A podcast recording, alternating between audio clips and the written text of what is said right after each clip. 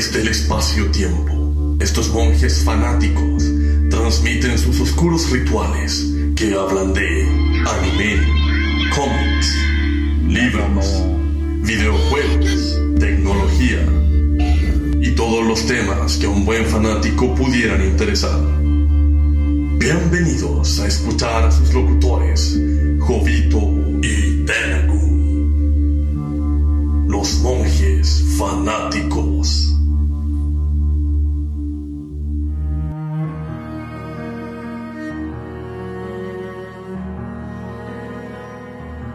Ya estamos al aire, mierda. El canoli, el canoli, no se le olvide. ¿Estamos al aire, señor productor?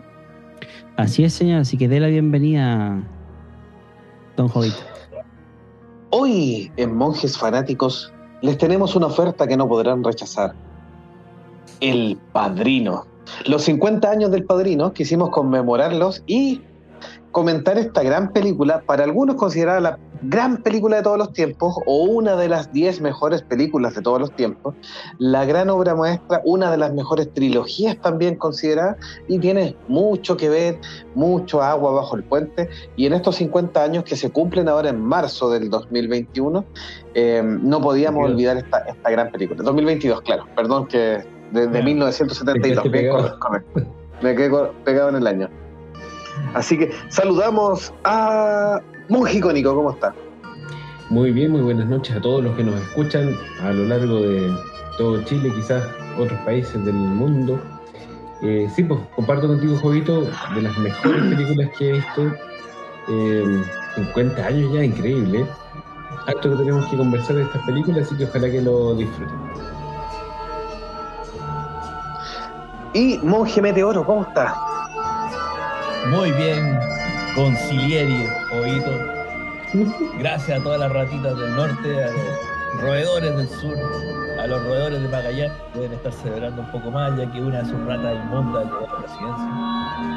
Y el, vamos a hablar de esta excelente película, a mí me encanta la mafia. Eh, Vamos a hablar de la familia. De la familia.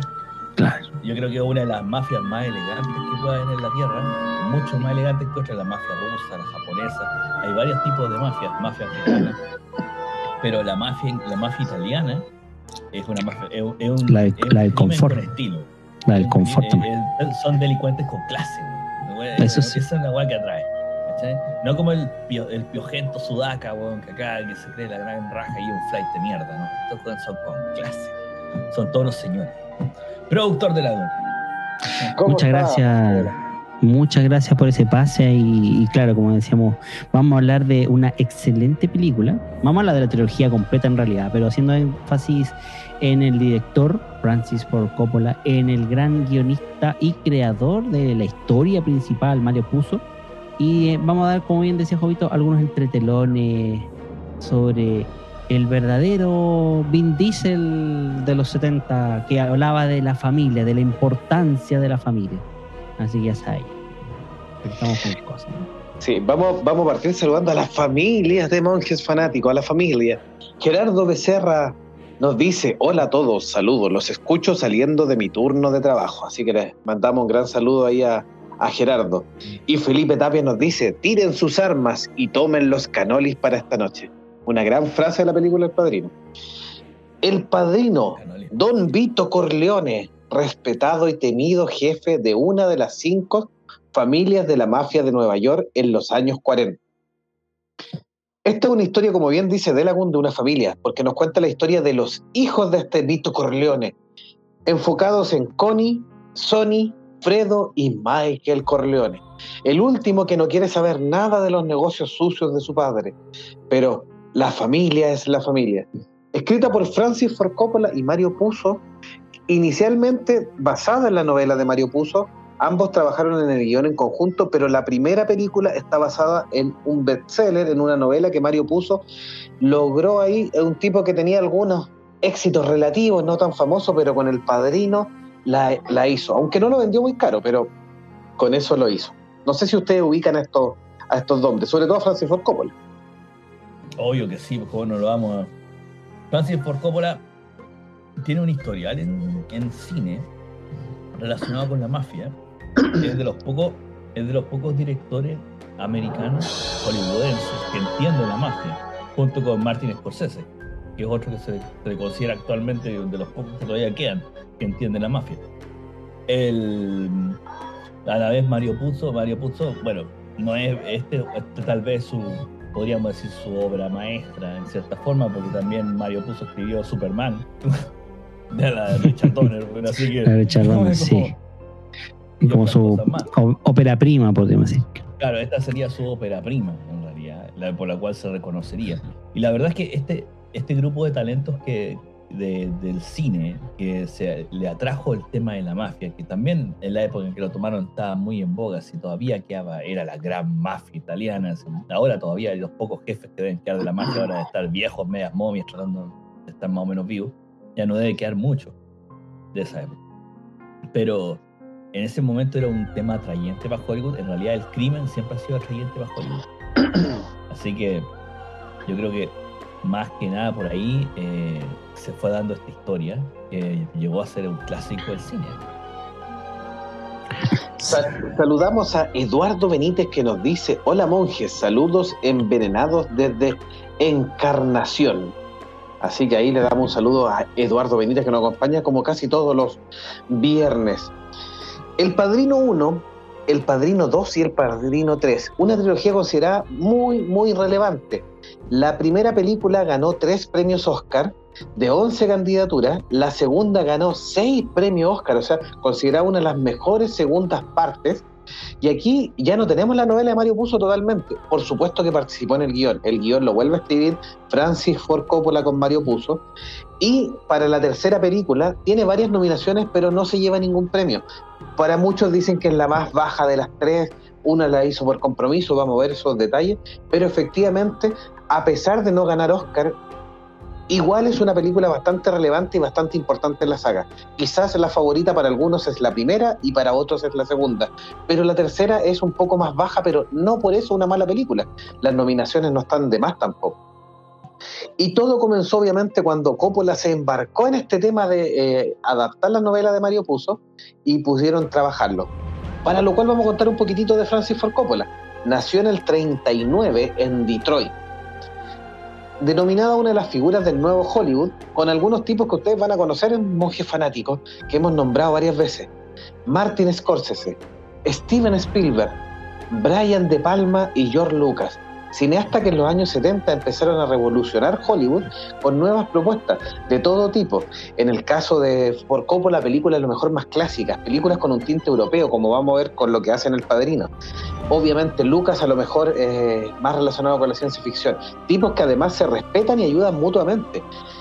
Fue eh, el mismo Coppola quien financió la película de George Lucas THX 1138. Y esa película, a pesar de que tuvo una buena recepción de la crítica, es una película que generó costos y pérdidas. Entonces, eh, ese costo y pérdida obviamente afectó el bolsillo del señor Coppola y bueno, George Lucas ahí quedó un poco comprometido. De hecho, ahí vamos a tirar... buenas palabras. No, buen amigo. No, Buen amigo, vamos, vamos a tirar al tiro una curiosidad. De hecho, dicen que Coppola inicialmente tomó este, este tema, lo habían rechazado otros directores, la estaba tomando la Paramount, y lo tomó por un tema de necesidad de plata, necesitaba ajustar ahí la, la billetera. Pero George Lucas le devolvería el favor, porque además de seguir siendo su amigo, George Lucas fue a trabajar gratis como asistente de director y grabó algunas películas de la película El Padrino. Algunas escenas, perdón, algunas escenas de la película El. Padrino. Sí, sí. Menos mal que no le pedí ayuda con la dirección, porque porque- Si no, weón, habría salido No. Matándolo. no, no, es porque, es porque, perdón, es porque George Lucas eh, es de los directores que en cierto modo te dice acción y no te da ninguna guía, ninguna pauta, ninguna referencia. Entonces te deja hacer y ahí algo que criticaron los, actores de Star Wars sobre todo. Entonces imagínate que hubiese pasado si no hubiesen, no hubiese dicho Lucas ya, ya Marlon, haz lo que queréis. ¿Te imaginas No, ahí? Caótico, caótico. No, no. sí. Lo ayudó con escenas donde no participan los actores, son escenas de, de- como de asistente, De o sea, asistente, claro. planos, eh, un tipo con el diario, información y algunas otras cosas ahí de llevarle O el café más, también. Más, más secundarias, claro. Yo, el tipo de Francis Ford Coppola tenía cuatro o cinco películas como director, recibía bastante bien por la crítica, pero no de mucho renombre, salvo por la película Patton, donde actúa como guionista de esta película y él gana el Oscar. Esa es la presentación y eso finalmente es la credencial que le permite a Coppola convencer a Paramount en cierta forma, que tuvo aquí muchos roces para poder filmar esta película. Eh, el Oscar que ganó como guionista de Patton. Igual no entiendo todavía siendo lo, lo difícil que era en esos tiempos, porque aún el peso de la mafia, o mejor dicho, de, de la comunidad italo-estadounidense era grande. Y incluso al punto de que había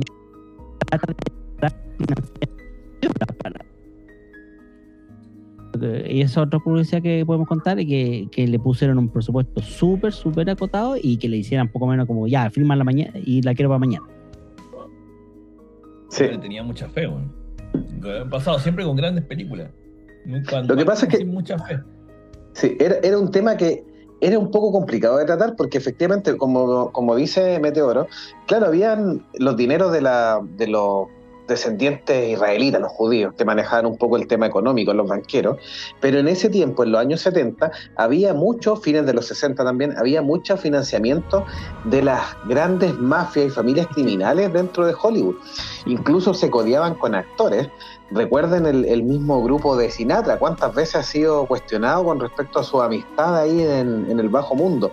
El mismo Mario Puzo estaba en contacto con ellos. ¿Y por qué escribió también? Porque no solo nació en un seno de familias de inmigrantes italianos, nació en el año 20, más encima en Nueva York, donde ambienta la película, sino que el tipo era un ludópata que tuvo que sacar este libro porque estaba endeudado. Y dicen que a uno de los que les debía plata era un mafioso, de no tan alta monta, pero un mafioso al fin y al cabo. Entonces era un tipo que estaba ahí bien, bien complicado.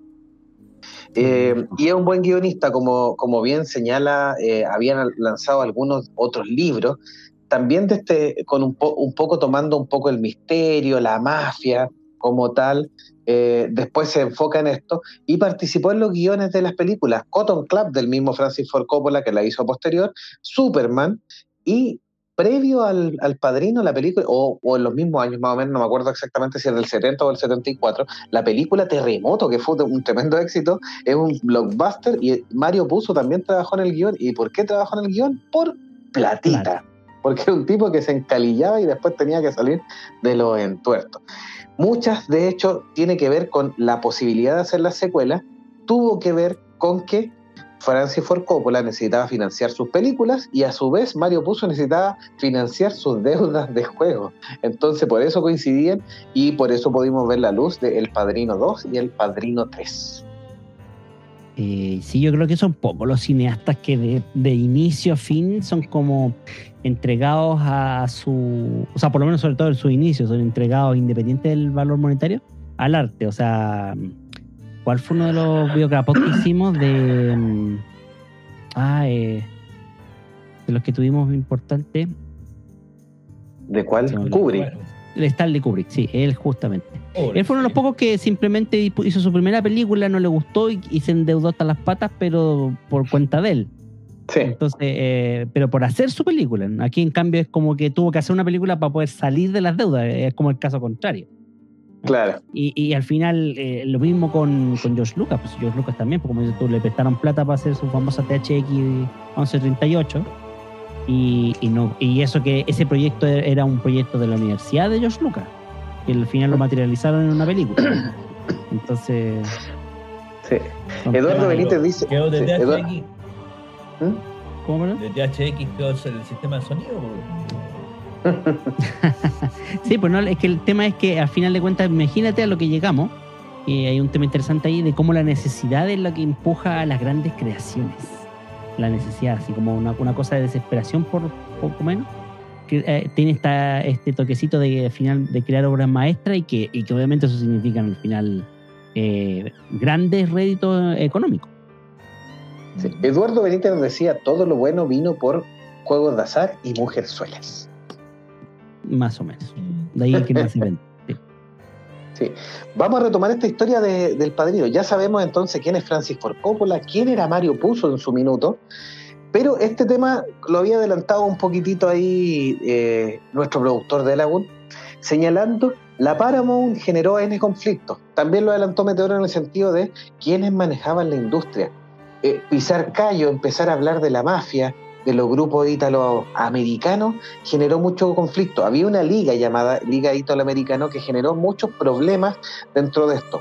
¿Por qué? Porque vetó la palabra mafia. No se podía hablar de mafiosos. Además, levantó muchas críticas respecto a que había un estereotipo negativo con los ítalos estadounidenses, que lo asociaban con mafioso y criminal. La palabra mafia fue eliminada, se nombraba tres veces la, en la cinta y Francis Ford Coppola no se complicó, dijo efectivamente a mí no me va ni me viene, se entiende igual la película si le borro la palabra mafia, así que se evitó la palabra mafia. Y también les pidieron que la cosa nostra fuera eliminado como concepto dentro del guion, que no lo tenían, así que no se complicaron. Pero no solo tuvieron problemas con ellos, porque subsanados estos temas, la Paramount dio una problemática que obviamente duró hasta la entrega de los Oscars y obviamente la recepción de la película. Pero previo a eso hizo la vida de cuadrito al pobre Mario Puzo y al mismo Francis Ford Coppola. Mario Puzo, de hecho, ni siquiera terminó completamente el guion. Eh, siendo el autor del libro y siendo gran parte de la adaptación en el guion, terminó peleando con la Paramount y la Paramount lo sacó y lo echó del set a pesar de que Francis Ford Coppola lo defendió, a Puso lo sacaron cuando faltaban todavía algunos detalles del rodaje. Les dieron solamente, eh, ahí vamos a encontrar muchas historias. En algunos dicen que le dieron 50 días, en otros 60 días, en otros 70 días. La cuestión es que le dio un tiempo muy agotado. El estándar para esta película fácilmente rondaba los 80 a 100 días, entonces le estaban dando mucho menos tiempo. Además de un presupuesto agotado, porque Francis Ford Coppola quería grabar tanto en Estados Unidos como en Italia. Y eso generó un costo que se llevó gran parte de la película. Em, además, toda la historia de cómo el productor, que pues Francis Ford Coppola se dedicó a, dirigir, peleó con la Paramount, lo trataron de echar cinco veces, que después vamos a contar cuándo fueron las veces que trataron de echar a Coppola de la película. Y el productor Albert S. Rudy fue uno de los que defendió dentro de esto con la Paramount y logró pelear tema que vamos a ver reflejado en una serie que la misma Paramount lanza, ahora. En, en, abril, la Paramount Plus lanza la serie llamada The Offer, donde un reparto bien, bien interesante, eh, comandado por Miles Teller, el de um, Whiplash, digamos el jovencito que tocaba la batería, va a interpretar a este productor y nos va a contar la historia en 10 episodios de cómo se forjó la historia de El Padrino. Y también te anuncia una película de Barry Levinson, que es el de Buenos Días Vietnam y Rainman, con Oscar Isaac como Francis Ford Coppola en la película llamada Francis y el Padrino. Está tremenda. yo creo que aquí la Paramount puso, puso problemas, o un poquito, es algo que tiende a pasar, incluso lo vimos hace muy poco, cuando la Warner reaccionó mal con la línea DC que tenía Zack Snyder, básicamente pasó lo mismo ese año atrás con, con Francis Ford Coppola y con lo que estaba tomando con el padrino hay ciertos proyectos que tienden, a pesar de ser muy atractivos, ahí estamos viendo los cast en nuestra transmisión en vivo eh, a través de nuestras plataformas, estamos viendo a Isaac ahí eh, al lado de la foto oficial de Francisco Coppola y tenemos a, ¿cómo se llama? Jack Gyllenhaal. El príncipe, Jack, eh, Jack, príncipe Gyllenhaal, bueno, bueno. Sí, príncipe de Persia. Eh, el príncipe de Persia como precisamente otra persona. Eh, hay ciertas ideas que Como otra persona. Yo voy a andar acordando, El, Como Robert Evans, hay, hay ciertas personas, hay ciertas ideas en un principio pueden causar eh, un poco de miedo. en esa época, como bien decía Jovito, hablar de la mafia, con todo lo que era el, no contingente, sino con todo lo que era la población italoamericana que había que venía del que tenía el estereotipo de Al, de Al Capone, o sea, si Al Capone fue el que marcó esta wea, así como mucho más. Claro, el, que fue la, guía y el ejemplo que querían imitar. El, siendo, que no fue el mafioso más grande, Al Capone no fue precisamente el más grande, pero fue el más famoso. El, claro, el más, más reconocido.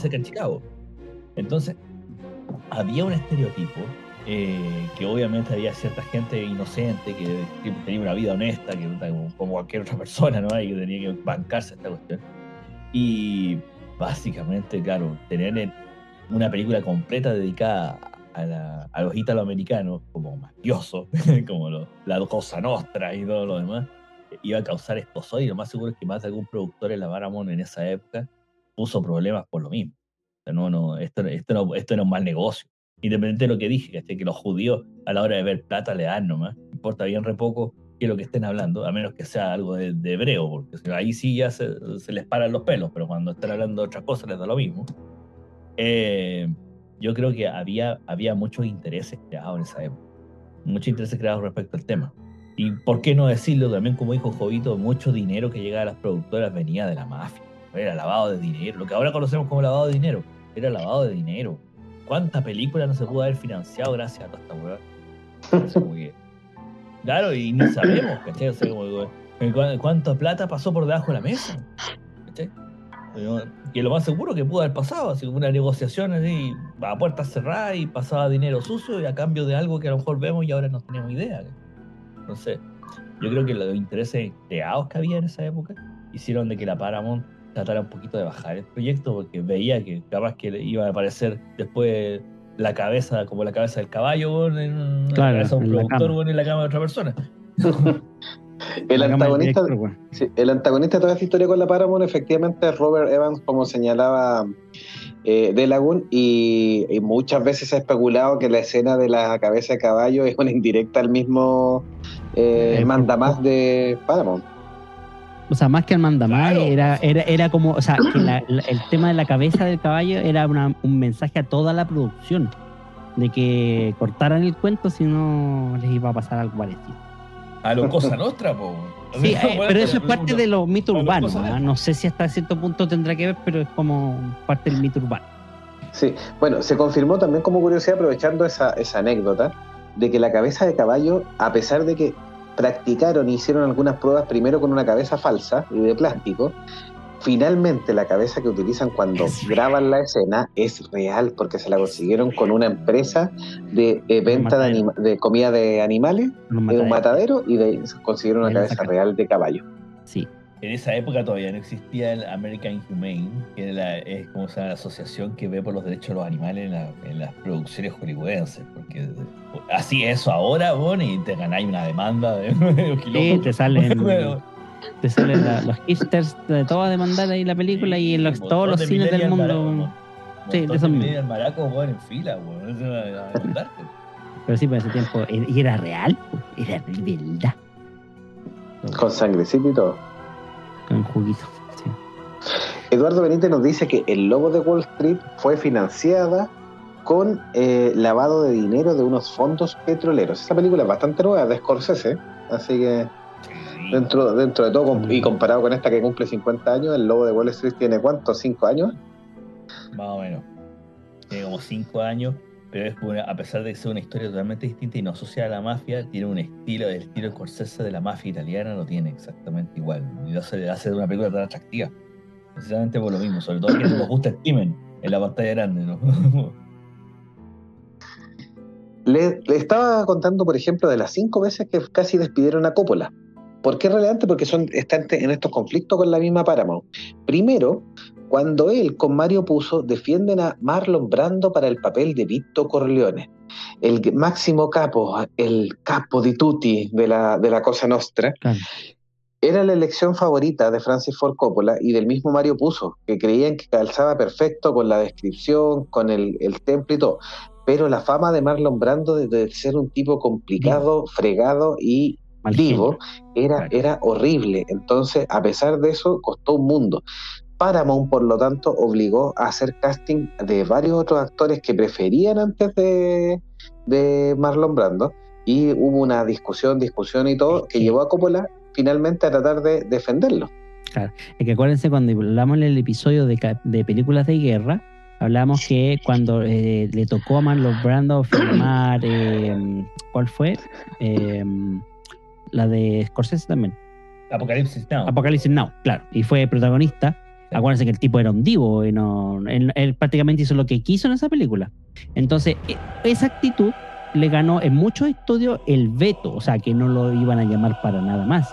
Entonces, por eso es esta mala fama que tenía Marlon Brando y que incluso cuando le tocó hacer Superman, esta escena donde hacía de, de Llorel, eh, fue ya porque ya nadie le daba pega, daba trabajo y fue como que su eh, eh, manager lo obligó a, a poco menos a que, a que leyera la línea y participara, porque de otra manera no tampoco iba a salir, porque no está ni ahí. Eh, eh, esa actitud de mierda fue la que en cierto modo no- cabreaba a los productores y a, y a todos los estudios.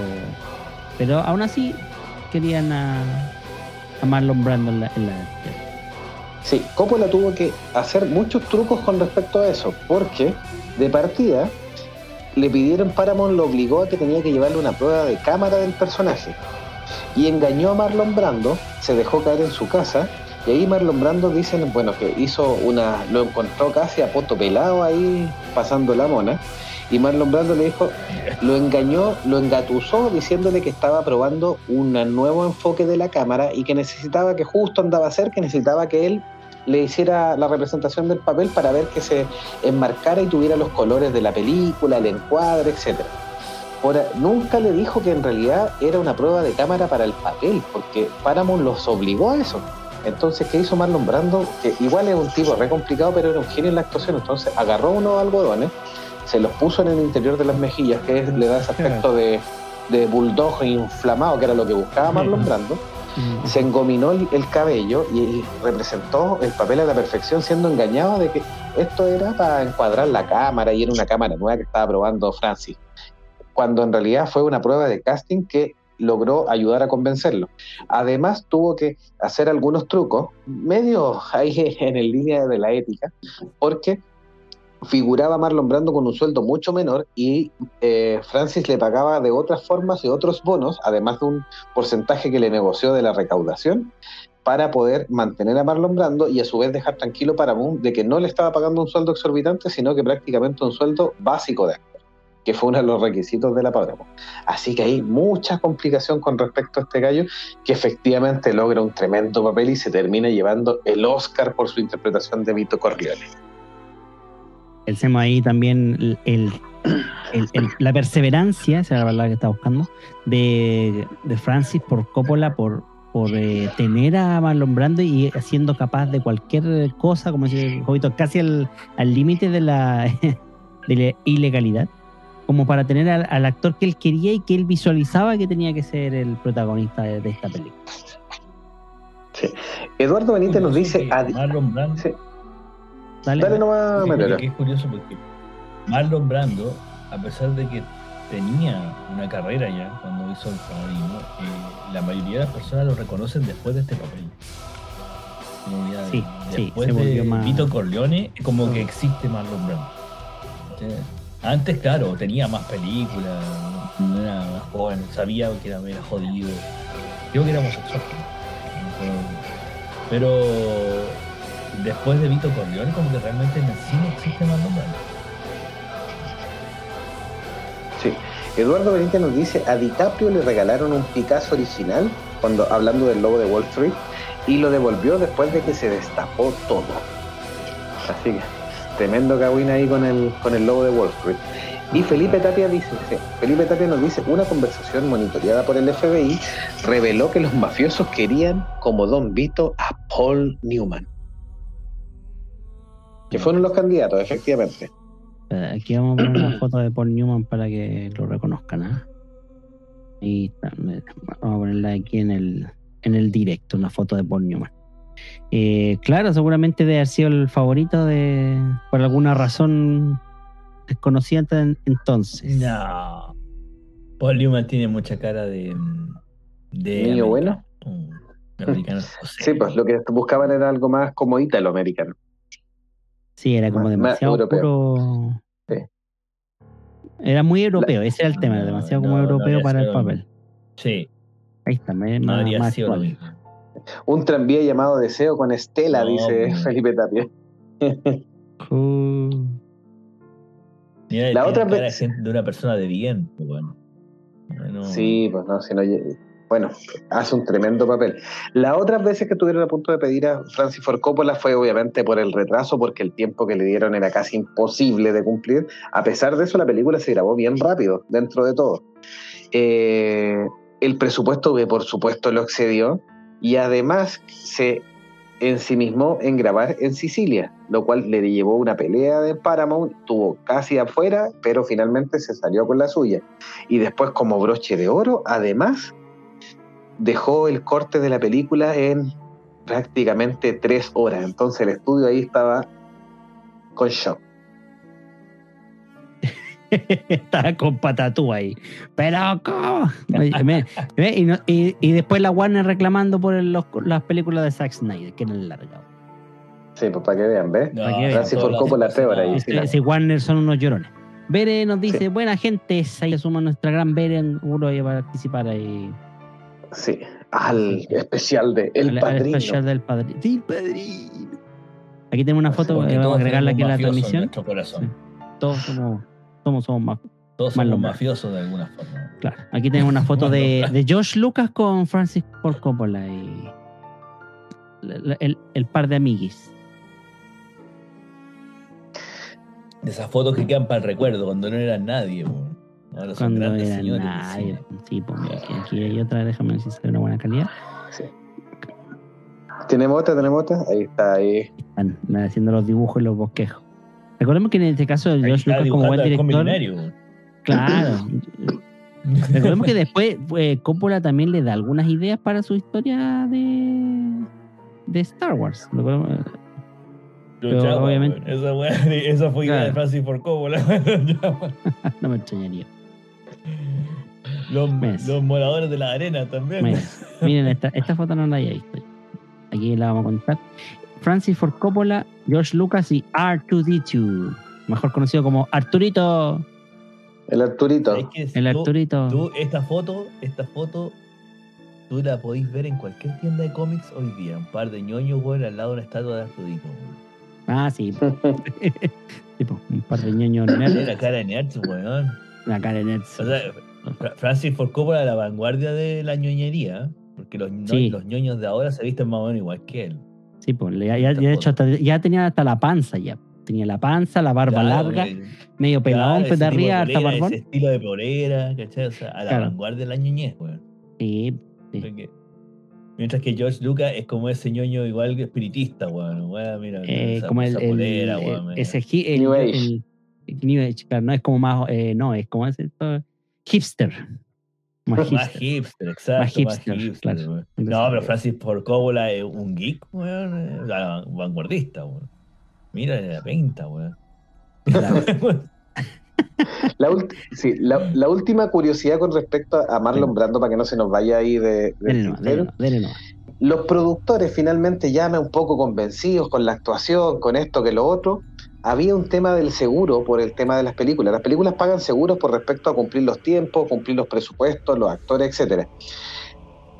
El mismo Francis Ford Coppola tuvo que hablar con la aseguradora y él quedó como a cargo respecto a las multas en caso de que la película se retrasara, porque Marlon Brando como era muy vivo, muchas veces algunas películas se atrasaban semanas por culpa de que Marlon Brando se negaba a ir, se negaba a estar sobrio o se negaba a aprenderse los textos. De hecho, muchas escenas del padrino después se revelaron que utilizan la técnica de la tarjeta, ¿ya? lo cual Ma- Marlon Brando solía utilizar porque él le gustaba improvisar y entonces solo quería que dentro de las zonas donde él actuaba hubieran tarjetas recordándole las bases principales de sus diálogos, que los pescaba cuando se le antojaban.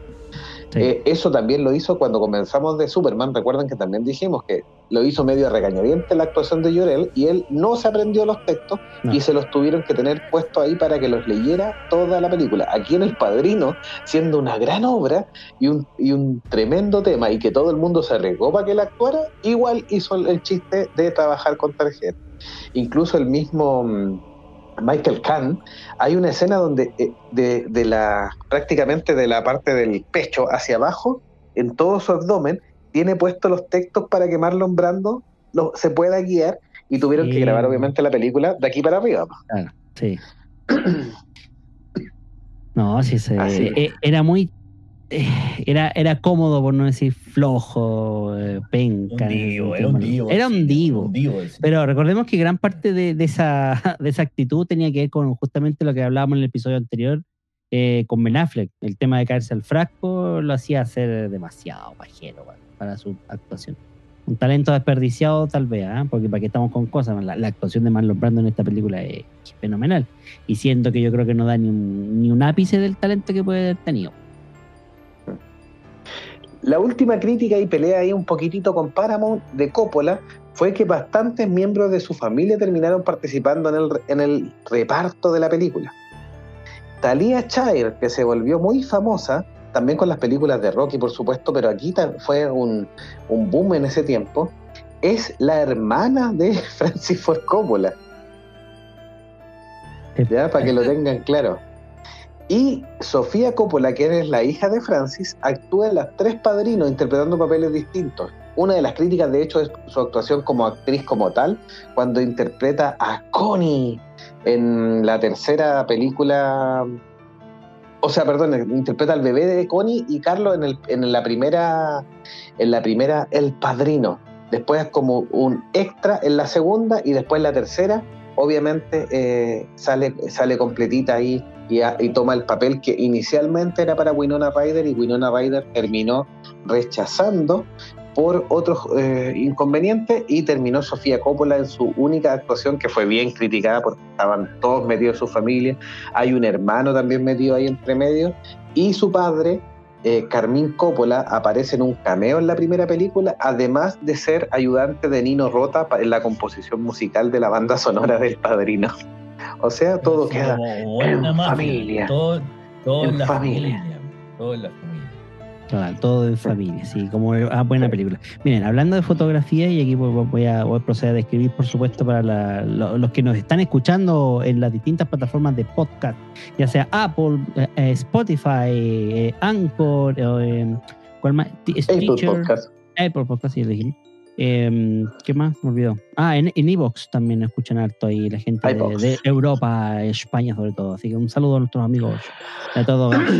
Eh, así que ahí les entregamos esa fotografía donde vemos al Marlon Brando a la izquierda en su cara normal. Se ve bastante más joven, de hecho pierde por lo menos unos 10 años más. Pongamos que tenga alrededor de los 30 y algo.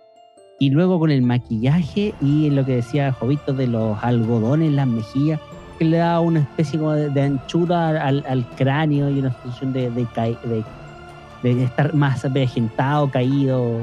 eh, y ella voz así con los labios medio corridos. Así, como una especie de como parálisis facial.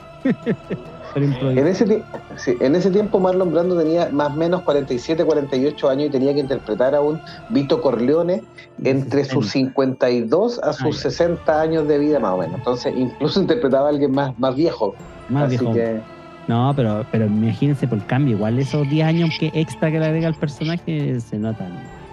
Tremendo. Y yo insisto, eh, Marlon Brando ser un tipo que era bueno para el trago, se mantenía demasiado bien 10 años. Mm. Bueno, pero 40 años bueno que ido para el trago, no- o el maquillaje es muy bueno, o no sé.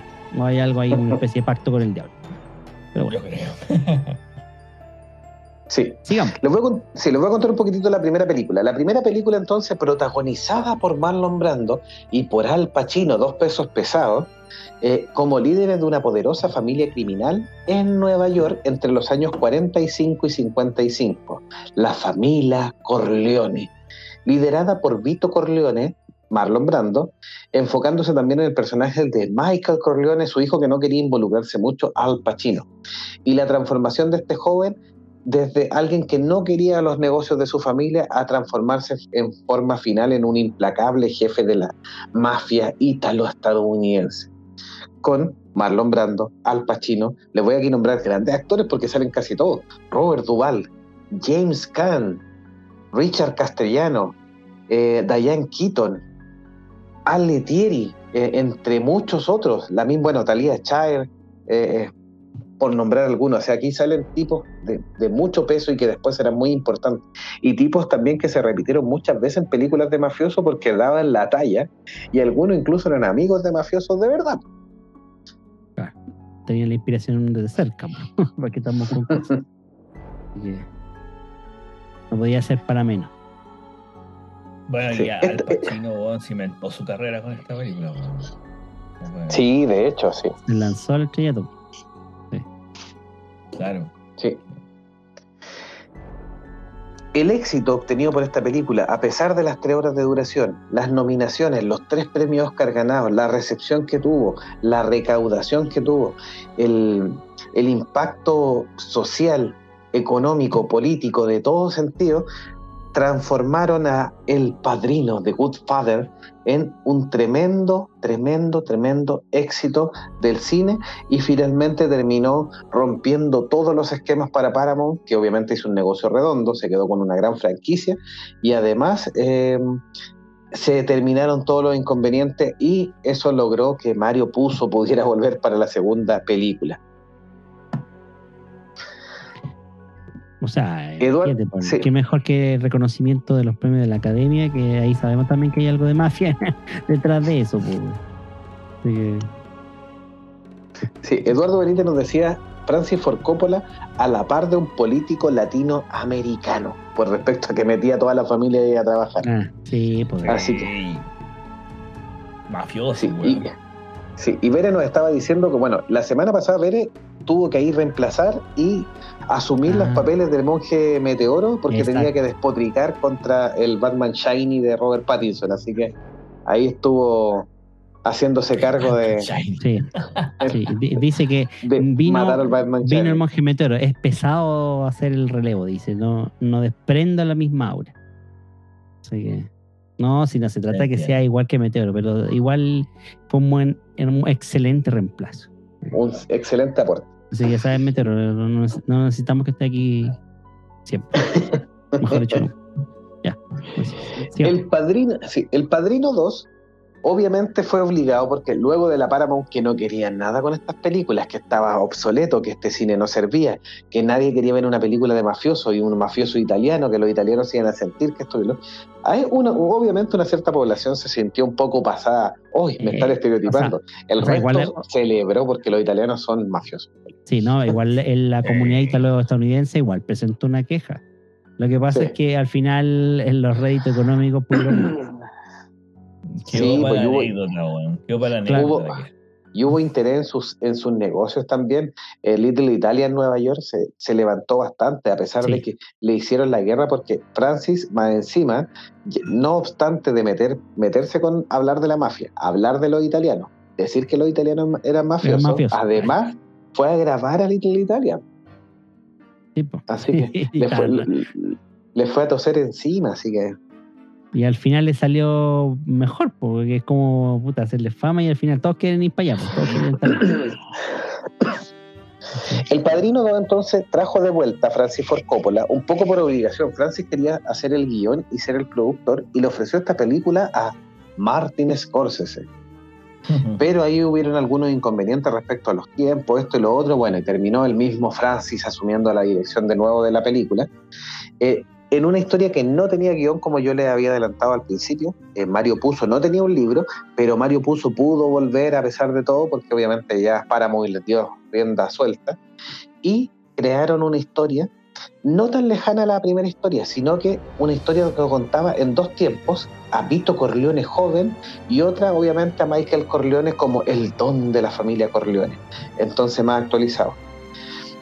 Inicialmente pensaron contar con Marlon Brando para la interpretación, rejuvenecerlo, ponerle menos maquillaje. El tipo lo habían obviamente eh, envejecido 10 años para la, para la película, así que lo podían rejuvenecer unos cuantos años para interpretar al, al joven Vito Corleone.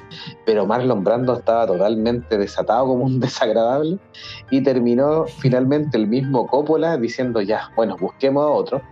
Y aparece alguien en una escena que había postulado para la primera película, pero finalmente para el papel de Sonny Corleone, y finalmente no había quedado, se había ido a otra película, pero quedó en la retina de Francis Ford Coppola, y que fue Robert De Niro.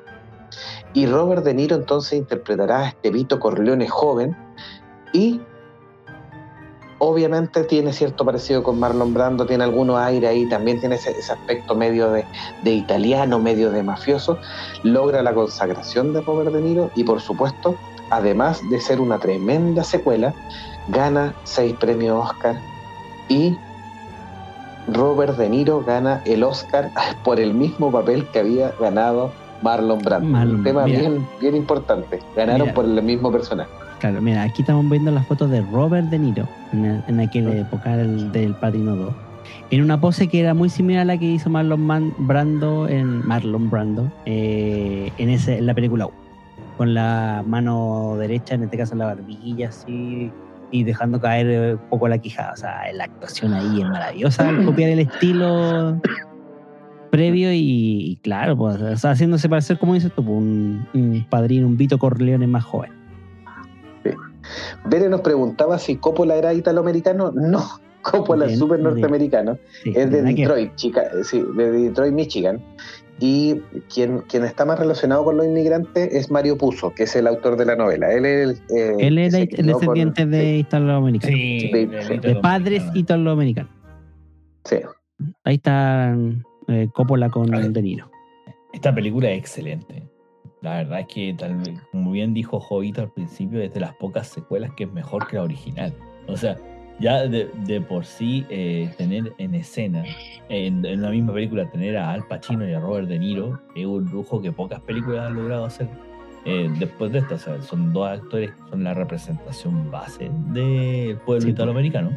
De, uno piensa en mafia y piensa en estos dos hombres. Sí, de- Claro. en el Al cine. Pacino y, y Al. Pacino y Robert De Niro. Eh, son actores que lo, como que lo llevan en la sangre. Tú los mirás y son mafiosos, mafiosos. No, no- no- les cuesta muy re poco en realidad de hacer el papel. Y eso es precisamente lo que más te gusta. Ahora, es como una combinación extraña porque es como lo mismo que pasó en su tiempo con Sylvester Stallone y Arnold Schwarzenegger, que era muy difícil tenerlos en escena, en la Claro. misma película tenerlos a los dos. Sí. Y que al mismo tiempo eran tan Pacino y Robert De complementarios. Niro, claro, con Al Pacino y Robert De Niro era como lo mismo, era muy difícil tenerlo. Y aquí, a pesar de que hicieron, eh, iban, esto es- como dice Jovito, son películas de dos tiempos, eh, estaban los dos en la misma película, los, son excelentes actores, lo hacen súper bien, en realidad. No merecido los Oscars, eh. Eh, es una película que no va a aburrir a quien lo vea, eh, a pesar de ser una película antigua, con sus tiempos de película antigua, que no son tan dinámicas, no son tan... Pero, pero te va a entretener la película. Si te gusta el crimen, eh, esta es como la base para partir. Claro. Aparte que tiene el mérito de, como dicen ustedes, ser me- ca- prácticamente mejor que la primera, o muchos la catalogan al mismo nivel, o sea, no por eso que eh, haya sido justo que tal vez haya ganado los, eh, pre- tanto premio Oscar, la primera y no la segunda, que la segunda tiene menos, menos nominaciones. No, tiene más. Ganó, ¿Tiene ganó más? seis, Ganó Pero seis- ganó, sí. ganó seis más, eh, o ganó menos. Ganó ganó se- seis Oscar. ganó seis Oscar. La primera ganó tres. Y los Ay, ambas ya. tenían 11 nominaciones. Sí. Ya, ven, ahí está el tema. Entonces imagínense, po, Así o que. sea, O sea, yo creo que todas las personas que escuchan nuestro podcast, si usted no ha visto una película del padrino, puede partir perfectamente con esto. ver la dos, O sea, para- La dos. y después ver la la una. dos, Y, se- y se va a entretener súper bien. Sí. Bere nos decía, debido al film, uno piensa que Coppola es de ascendencia italiana.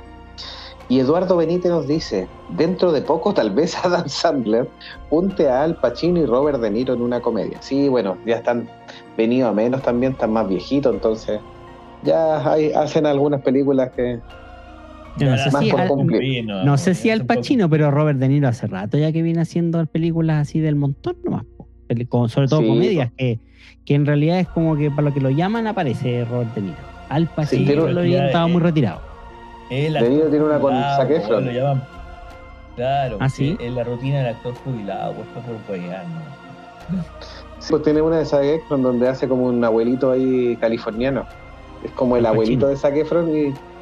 No, Robert De Niro, y se lo lleva... Ah, se lo lleva de carrete como a, a un spring break y todo eh, no. y se mete con las chiquillas y es como una comedia que eh, re malita pero ahí está Robert De Niro No, yo, yo me acuerdo de las últimas que vi de, de haber visto con Ben Stiller, los de Fockers.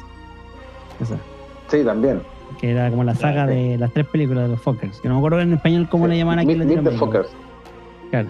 Eh, algo de mi suegro no era no te metas con mi Algo suegro, no sé, algo así, así. Que él Sí. hacía de, una, de un antiguo espía de la, de antiguo agente de la CIA. sí Bere nos dice son secuelas bien pensadas por eso los resultados en una precuela con un buen guion y elenco así que y nos decía los Fucker Los Fokkers, sí. Los Fokkers. La tercera película, sí. la- Dale, Meteoro, no sé si te interrumpí, perdón. No, no, no, no. Esta película fue hecha con cariño. Yo le tengo mucho cariño a esta película. Una- no, no, no me aburre ver el Padrino 2 en realidad. Como que t- tiene escenas que incluso hasta, si ya fue mencionada hasta en Los Simpsons, queda que decir que es leyenda. Como la de la escena de, de, de el mafioso cual Vito Corleone cuando era joven como que trataba de copiar o de admirar. ¿cachai? y que después Homero Simpson hace la, recrea la misma escena. Eh, ya quiere decir que ya es a nivel de leyenda. Ya. Cuando termina esta segunda película, eh, Francis Ford Coppola vuelve a señalar que no vuelve a ser un padrino.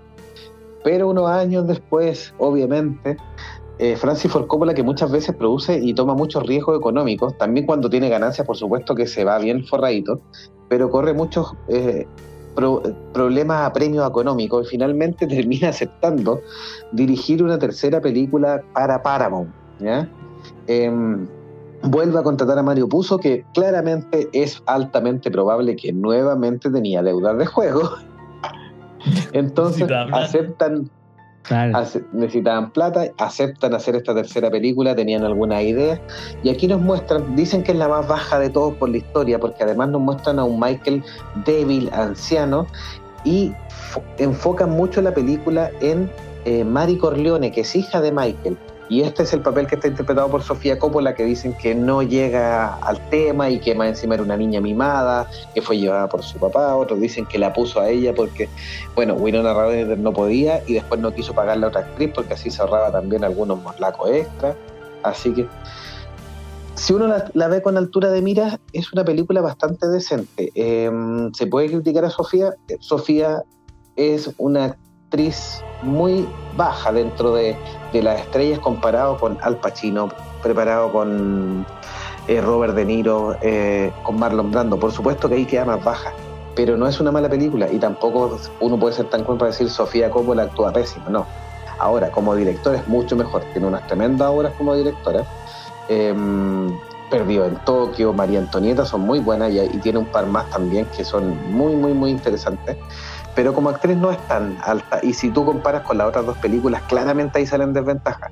Pero finalmente, para mí personalmente, no cierra tan mal la trilogía. Eh, es una película más baja, pero no es de las más malas del mundo, sino que ahí queda un poquito al debe nomás. Claro, como dice Bere, todo queda en familia. Ese es el tema. Así que, Sí, en realidad, y bueno. Coppola como directora, directora le pega súper bien. Ahora, hay una versión nueva de esta película, Skoda, eh, El Padrino 3 Skoda. No sé si la han visto, yo la tengo como en, en, en, en cola, así como para verla, pero no he tenido tiempo para verla. Que se supone que le ponen un nuevo inicio y un nuevo final a la película y le da, un, le da como una orientación distinta.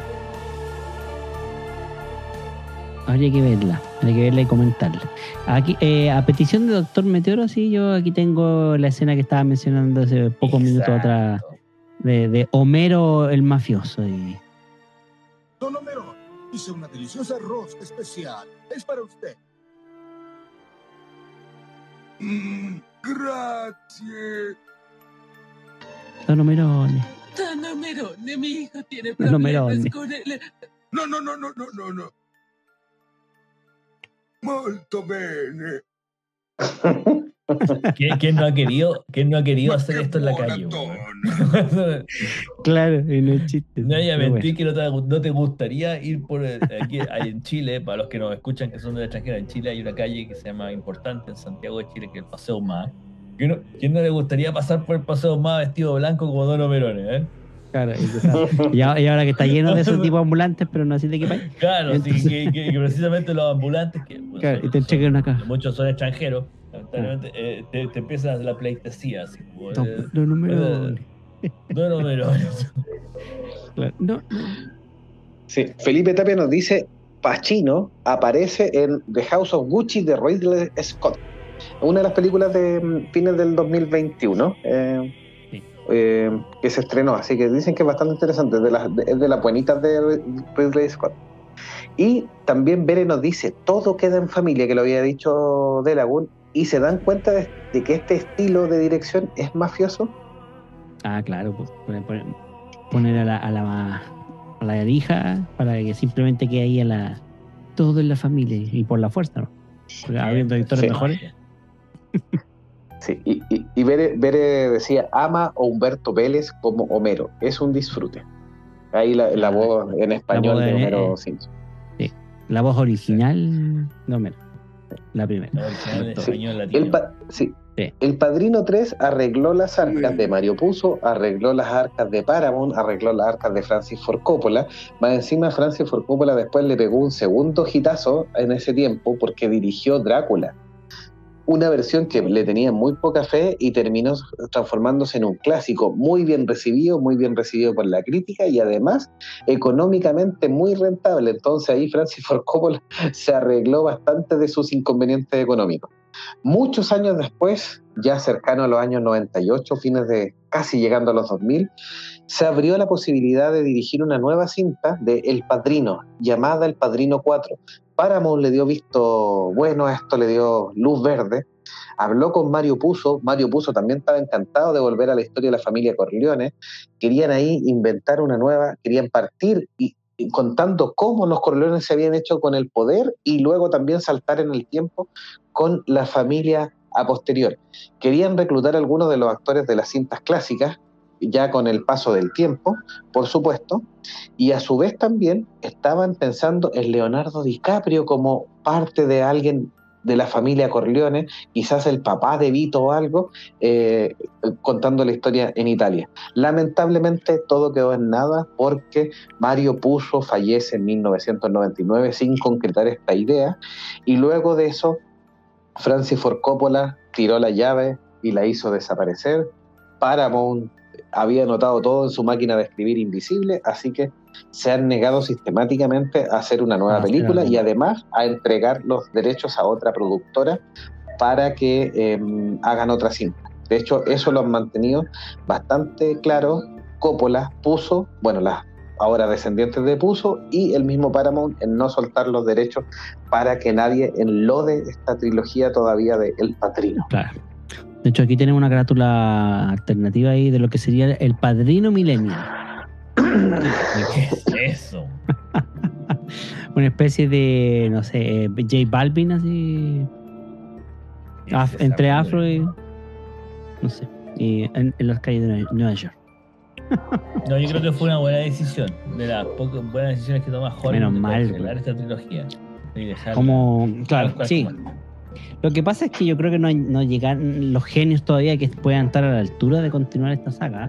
Porque, ¿para qué estamos con cosas? Es plata.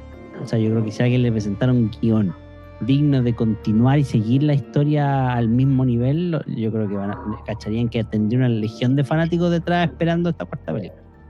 Pero claro, como estamos en los tiempos donde todo remake Es es, posible. Todo es posible. es posible, no sería raro verlo más adelante.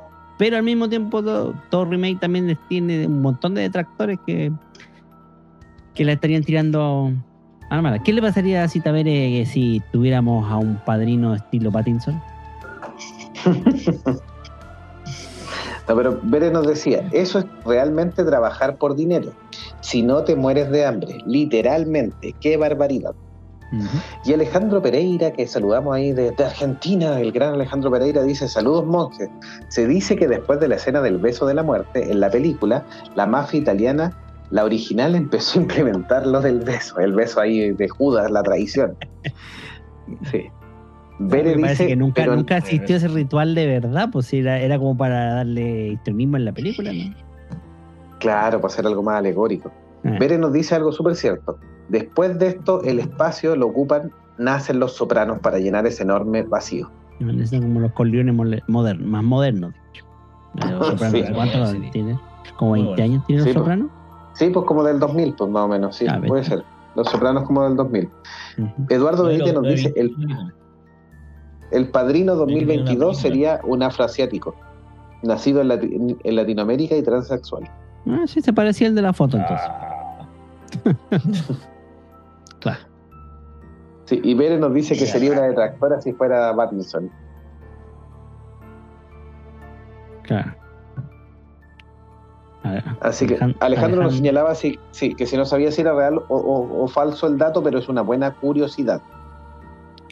Probablemente porque no, bueno, el- el- al- hasta los Simpsons también le decía harto con esa escena del beso, po, cuando, cuando era la- el beso de la muerte de la Cross. y después No, al, se la da al- al alcalde Diamante. ah, a, a al Diamante, alcalde ¿verdad? Diamante se le da. Y, se, y, se- y se le enviaba el beso a Tony el Gordo, güey, que era el mafioso de la ciudad. Y lo peor es que se lo dio a Homero para que y Homero se lo da al alcalde de Diamante. Y Homero va se le da al alcalde, güey. Y le dice, oh, imbécil, me diste el beso de la muerte. Sí. Felipe Tapia nos dice a Scorsese le gustó de Batman. Sigue ahí defendiendo a Pattinson. Kevin Feige sigue llorando. claro, porque no le gustan las de Marvel. Ah, está, está buena esa. Y, y a Scorsese no le gustan los superhéroes, así que eh, es mucho decir eso. Si te gusta Batman, quiere decir que la película es buena. Sí, pues hay que verla. güey. Sí, y Eduardo Benítez dice, Goodfellas es una excelente película de mafia. Bueno, ahí eh, Coppola hace tremendas películas, eh, Scorsese tiene bastantes películas también inspirado en muchos temas de, de mafiosos y son súper buenas, súper buenas. Y Bere nos dice, no quiero ver, ver la versión Wookiee. Wookiee será del padrino. Wook, del padrino. Son Walk del padrino. Como más actualizada. Esto ha sido más o menos lo que es el especial eh, de la trilogía de películas de- del Padrino. Tenemos hartas, hartas cositas ahí que, que les hayamos contado. Un poquitito de contarles lo que nos gusta la película, algunos, algunas curiosidades y tratando de hacer un hilo de la historia de cómo se gestó esta, gran obra donde se cumplen los 50 años y matizamos con algunos, algunas curiosidades. No sé si quieren conver- convertir algunas cosas más sobre la película. ¿Entiendo? Mira, la verdad que como pa- como para ir cerrando, eh, una de mis escenas favoritas es cuando precisamente Michael Corleone está en la, oficina de su papá, de Víctor Corleone, y su esposa se acerca y le dice, no me preguntes las cosas de mi fe. Y cierra la puerta, dándote a entender de que la mafia sigue, porque la mafia ha sido eterna, desde el tiempo, de los romanos que existía la mafia, eh, del imperio romano hasta el día de hoy. Y antes de que comenzáramos el programa conversábamos nosotros de que los círculos de amistades tienen algo de mafia, en algo de mafia en- entre, los amigos, esto existe como todavía ese tipo de relación, independiente de que sea criminal o no. Así que una tremenda obra de arte. Eh, si no la ha visto, véala, vale la pena verla. Así que vale la pena invertir las horas en ello. Eso. Don Delaur. Claro, no, no estaba leyendo más, y- más datos sobre la posible Padrino 4, que hasta ahora no, no pasa nada. Como bien decías tú, eh, Coppola cerró la llave y la tiró a un ab- abismo eh, profundo, pero la- los guiones trascendidos decían que era la historia mm, protagonizada por el personaje de Andy García, que, que hacía que, Claro. sí. que esa es la continuación la que estaría como retomándose. Eh, vendría siendo casi como un spin-off. Pero bueno, si alguien se digna a traer un buen guion, yo creo que eso, eso puede salir adelante si es que todavía hay plata de por medio. Una gran película, yo creo que imperdible dentro del catálogo cineasta, a todos aquellos que les gusta eh, ver películas o el cine en general, es una historia que hay que ver y no perderse. Y por eso es que ha trascendido generaciones y ha cumplido 50 años desde su estreno en 1972. Por eso quisimos homenajearla también en Los Monjes Fanáticos y esperamos que este episodio te haya gustado a ti y si es de esa manera, como te acabamos de decir, compártelo con quien más haya, eh, creas tú que pueda gozar de como tú de este episodio, de estos comentarios de estos monjes mafios. Así que nos despedimos. ¿Cierto? ¿Bajamos aquí? Sí. Eh, Ah, sí, mira, vamos a leer los, mensajes. Sí, Lea los últimos mensajes antes de despedir. La cosa. Bueno, ver ahí como buena mafiosa le pone, ¿creen que me importa lo que opine Scorsese? Atacando ahí al Pattinson. y Alejandro Pereira nos hace una muy buena pregunta. Dice, para nosotros y para la- quienes quieran contestar de los chicos que están escuchando hoy día el podcast, em, ¿qué personaje de la trilogía serían ustedes? Yo no sé si sería alguno, porque... em, Sería el gato. pero yo creo, el gatito, buen personaje. Pero yo creo que quien, quien me gusta más el desarrollo que tiene es Michael Corleone, sea, Al- es Al Pacino, o sea, eh, el desarrollo que tiene desde, eh, desde querer salirse de esta historia y volverse después el capo di tutti, digamos, eh, el don de la cosa nostra, el don de la mafia, eh, tiene un tremendo, pa- eh, una tremenda transformación y eso me parece súper interesante. No sé si sería ese personaje, pero es el que más me gusta. ¿Y Meteor cuál sería? ¿Sería usted Vito? No, ¿Vito Corleone? Eh, Vito Corleone, claro, por supuesto, pero más me gusta la, el, eh, que no lo crean, el personaje de Robert Duvall, el conciliere. Que, que da el consejo. Tom Hagen, el conciliere, sí. El conciliere, El con- el claro, el que- el da- el que da el consejo de qué es lo que hay que hacer y qué es lo que no. Eso, ese, el- la figura del conciliere es muy importante en la mafia italiana, es una persona de mucha confianza. ¿no? Literalmente, mira, Al Capone decía que en el único que confiaba era en el conciliere y en su barbero, porque el barbero lo podía Mm. matar. Sí, porque con el corte aquí le cortaba la, ¿ah? Y, y el la- conciliere la- también. le afeitaba, claro, le afeitaba la barba por debajo del Claro. cuello y le llegaba a la yugular y lo podía matar. Listo. Claro, entonces e- es una figura dentro de la mafia que es muy, muy, muy poderosa, ser el conciliere. Así que yo creo que yo me iría por ahí. No te culpo, sí. Pero bueno, ¿Y usted dónde Eh, la no sé, yo. Igual de repente me veo como Vito Corleone, sobre todo en este podcast, aunque ya estoy en decadencia. Y no nos Va a tener que- pescan. va a unos algodones aquí. Aquí me Claro. No, déjame ir. Pero bueno, no se preocupen, vamos a tener que hablar cosas serias en la reunión de pauta después. Y Bere nos dice, chao bambinos, y nos dice que yo estoy desaprovechando el poder. No, pues si Michael tiene mucho poder, al final después se transforma en el don. En el, en el don, claro, que tiene que asumir después por el legado de su padre. Sí. Ese es el punto. De hecho, hay una Así escena que- donde el, el hijo del, del, del Ton- gordo, el Tony, de Tony el Gordo. Gordo, claro, que al principio hacía pastelito nomás y no quería hacer na- saber nada de, de la mafia. Después termina siendo empujado por Liz a hacerse cargo de los negocios del papá. claro, y es, es la misma escena, nuevamente recrea Es la, la misma, misma- escena de Michael Corleone. ¿eh? Con, Sí, con el cerrando la puerta. Así que. Eso chicos, gracias por acompañarnos a todos quienes nos han estado escuchando, a nuestros Patreon que siempre nos apoyan y a todos quienes comparten, quienes nos dan mensajes, quienes nos dan temas de sugerencia, nos piden que nos enfoquemos en algún tema, así que muchas gracias por este especial de El Padrino a toda la familia de monjes fanáticos. Así que, picoletos, arrivederci picoletos. Hasta un próximo episodio de los monjes, de los monjes fanáticos. Hasta Aquí somos pronto. todos italoamericanos, así que vamos a ir a comer Compártanlo. pizza, Compártanlo. La, la mía familia materna es siciliana. Eh, Pura mafia, pura comer mafia. de tu familia. Siciliano. Y pónganse con el Patreon porque es mío, necesito comer. Así que, La albóndiga. la de Bondigo, el Toyorín con Alguien vaya a comprar los canelones, Los canelones. Los canoli. El canoli, los eso. canelones. Hasta un próximo episodio.